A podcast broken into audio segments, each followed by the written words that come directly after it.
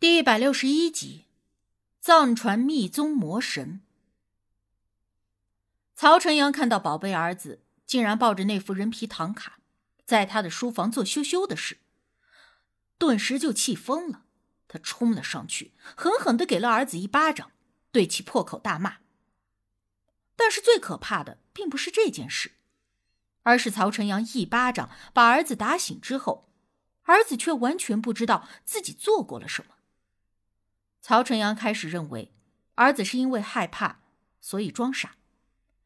于是他转而心平气静的开始跟儿子聊天，说是男孩子青春期做一些事情是可以理解的。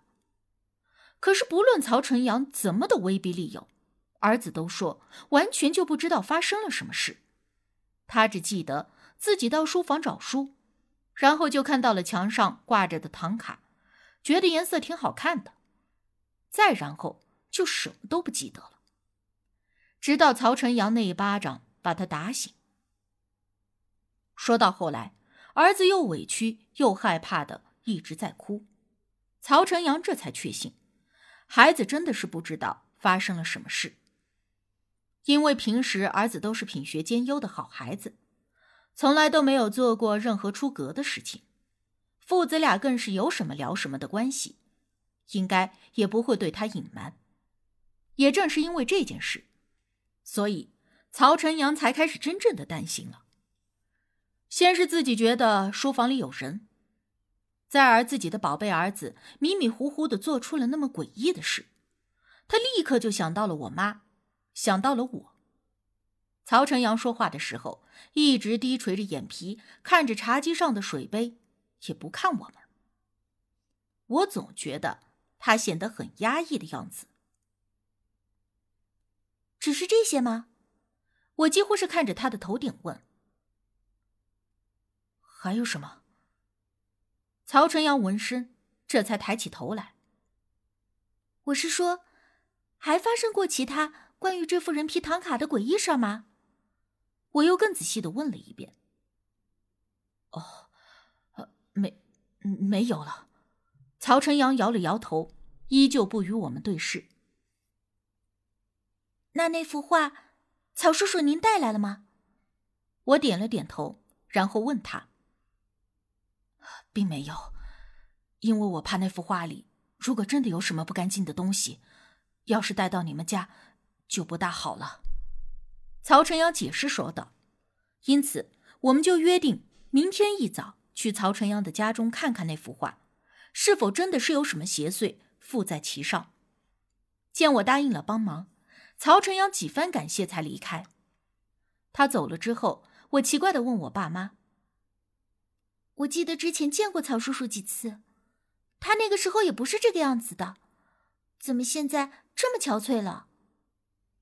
我妈摇头说：“不知道，前阵子见到他还没这样，可能就是因为担心那幅画才变成了这样子的吧。”闻言，我也没有多想，只是问之前一直没有说话的无忌，他对这件事情有什么看法？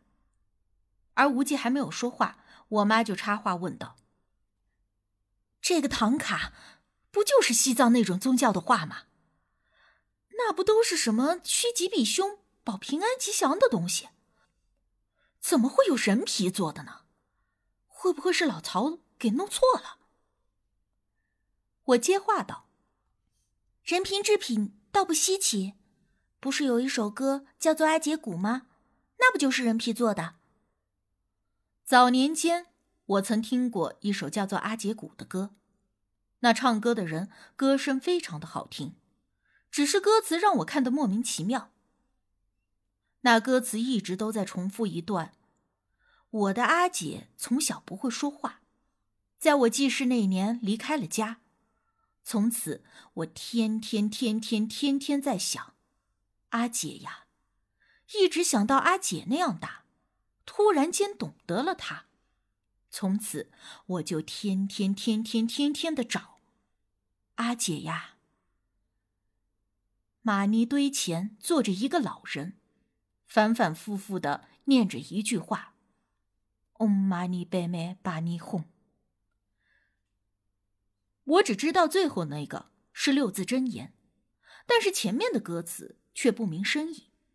后来我去查了资料，才知道，这阿杰鼓是西藏密宗的一种法器，用的是纯洁少女的皮和头盖骨制成的一种鼓。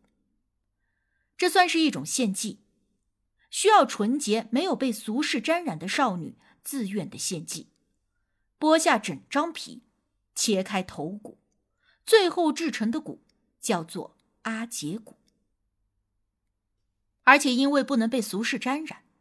所以，一般会选择生下来就不会说话的少女，因为不能与人对话，也就不能被世俗之物而污染。当然，这生下来就是哑巴的适合的少女并不容易找，所以若有合适的，但是并非哑巴的少女，也就会把少女的舌头割下来。当然，这一切都是少女自愿为神献祭的。这种事情虽然如今听起来简直就是耸人听闻，但是在改革开放以前的西藏密宗，却也是非常常见的。阿杰古只是这其中的一种，甚至有比阿杰古更加血腥恐怖的献祭。因为西藏密宗的神并不都是佛教神，在这个藏传密宗的神系里，也包括了很多印度教神和本教神，其中。还有大量的印度教及本教恶魔，也都包含在密宗的神系里。因为在密宗认为，只要是被佛法所降服的异教形象，也都可以进入藏密神系。他们认为，喇嘛是可以驱使这些异教神系的力量，但由于这些异教形象中有多半都原是恶魔，有着杀生的本性，所以想要驱使这些力量，就需要付出一定的代价。而这所谓的代价，自然也就是献祭了，并且密宗的喇嘛认为，虽然已经被佛法降服，但这些恶魔的本性并不需要改变。正相反，越是恶毒凶狠的魔鬼，对喇嘛的用处就越大。所以，密宗会用恶魔们喜欢的贡品与方式来献祭，而这些贡品多为人祭，比如说一些祭祀中常常会出现的贡品。用黑面和人血制成的饼，五种肉的混合，其中有人皮，一个刚出生的小孩的头颅骨，装满血和芥子，小男孩的皮，人血和人脑装在碗里，人油灯，灯芯由头发做成，用人胆、人脑、血还有内脏做成大面团等等。早年间，这藏密的人祭比那些泰国的那些什么古曼童降头术还要血腥诡异。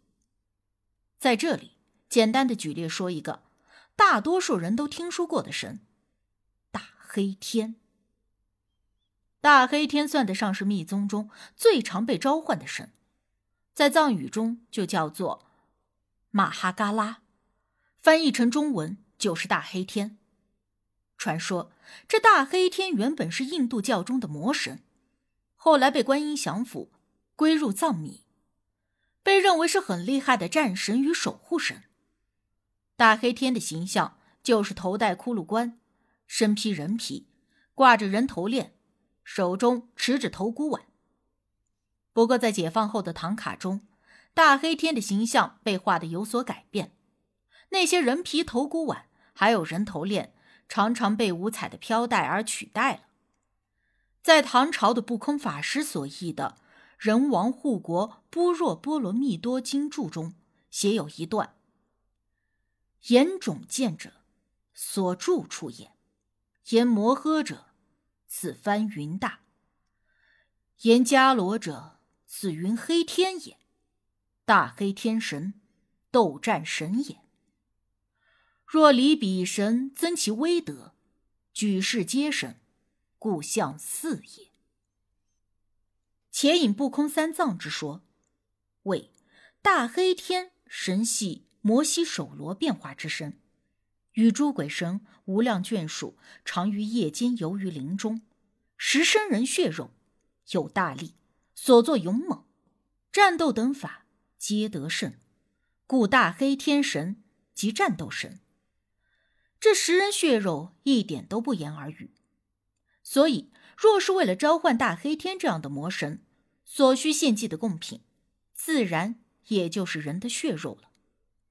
还有一种藏密中很常见的神，可能很多人也都听说过，叫做狮驼灵护主，是一男一女两个骷髅的形象。传说是因为二人在林中修行的太过专注，头颅被小偷砍掉而不自知，在藏密中代表着永恒的生命和死亡。这狮驼灵护主常常被刻画在头盖骨所做的法器上，传说是狮驼灵护主可以镇压、掌控死者的灵魂。头骨碗在藏密中是非常重要的法器之一。因为在藏密中认为，头骨下方的脑中包含着人类的灵魂和生命力，吃掉了新鲜的头骨下新鲜的脑，也就掌控占有了死者的生命力和灵魂。这用头盖骨做成的法器叫做卡帕拉，在一些藏密魔神的神像中，现如今依旧可以看得到。话说的有点远，也就是说明在藏密中。人皮唐卡的存在不容置疑，甚至比起了其他的藏秘法器，这人皮唐卡简直就是小儿科。